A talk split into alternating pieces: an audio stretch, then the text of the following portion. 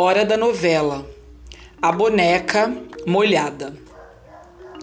Tão encantada vivia Margarida com as bonecas de Camila e Madalena que a senhora de Freuville resolveu dar-lhe também uma de presente. E nem é preciso dizer que, pelo menos durante alguns dias, ela não fez outra coisa senão andar agarrada à boneca, onde quer que estivesse.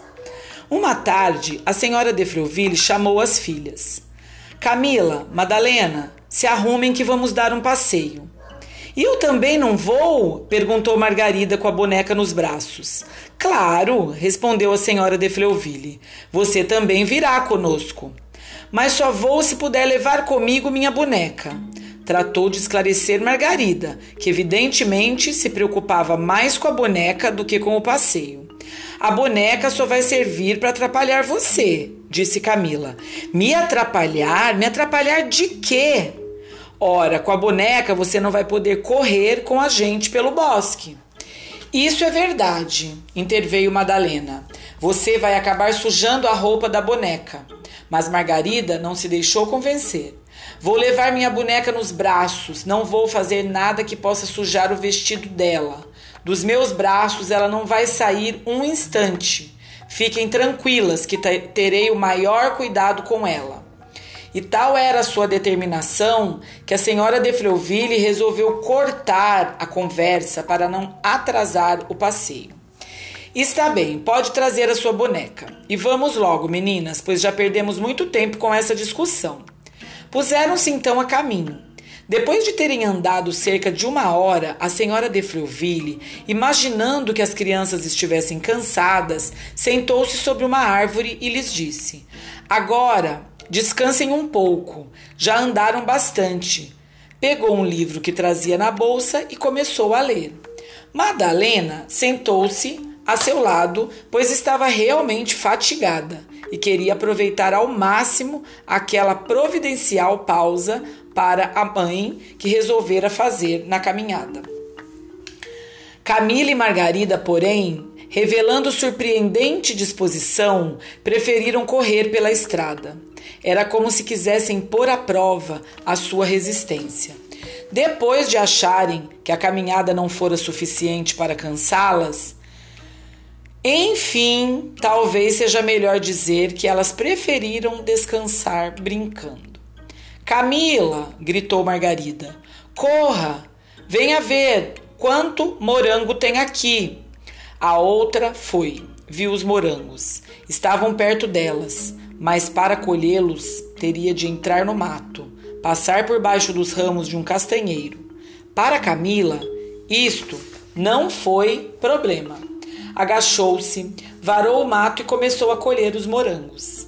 Mas Margarida se viu atrapalhada com a boneca. Para alcançar os morangos, teria de desembaraçar-se dela primeiro. Foi o que fez, porque, do contrário, Camila acabaria comendo todos os morangos sozinha.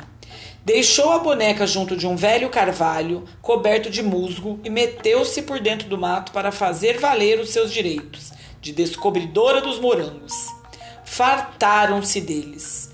De repente, ouviram a senhora de Freuville chamá-las. Saíram correndo ao encontro dela. Vamos voltar imediatamente para casa, meninas, disse a senhora de Freuville. O tempo está mudando. Vem por aí um temporal e precisamos estar em casa antes que ele caia. Margarida empalideceu. Será que vai cair algum raio? Eu tenho medo que caia algum raio em mim. Deixa de bobagem, menina, volveu a senhora de Freuville. Não vai cair nenhum raio, vai cair é muita chuva, e quanto mais depressa sairmos daqui, melhor. Puseram-se a andar o mais depressa que podiam, porém, mais depressa que elas andou a chuva. Chegaram em casa molhadas, mas ainda tiveram sorte, porque só depois de alcançarem a varanda a chuva desabou com toda a força. De repente, Margarida começou a chorar. O que é, minha filha? perguntou a senhora de Rosburg, que imediatamente correra ao seu encontro. Venha trocar de roupa, você está encharcada. Não, mamãe, não. Não por quê? Não está vendo que você não pode ficar molhada desse jeito? Vamos, venha tirar essa roupa, sua roupa está toda molhada. Ai, mamãe, a minha boneca deve estar muito mais molhada do que eu. Como? Sua boneca? Ah, sua boneca, sim. Onde está sua boneca que eu não estou vendo? Margarida começou a soluçar com mais força. Vamos, diga onde está sua boneca, insistiu a senhora de Rosburg. Ficou no bosque, mamãe, minha boneca ficou lá. E sempre soluçando, Margarida contou que deixara a boneca junto do velho carvalho, coberto de musgo, enquanto colhia os morangos que descobrira. Ao chamado da senhora de Freuville, saíra correndo e na pressa se esquecera de apanhá-la.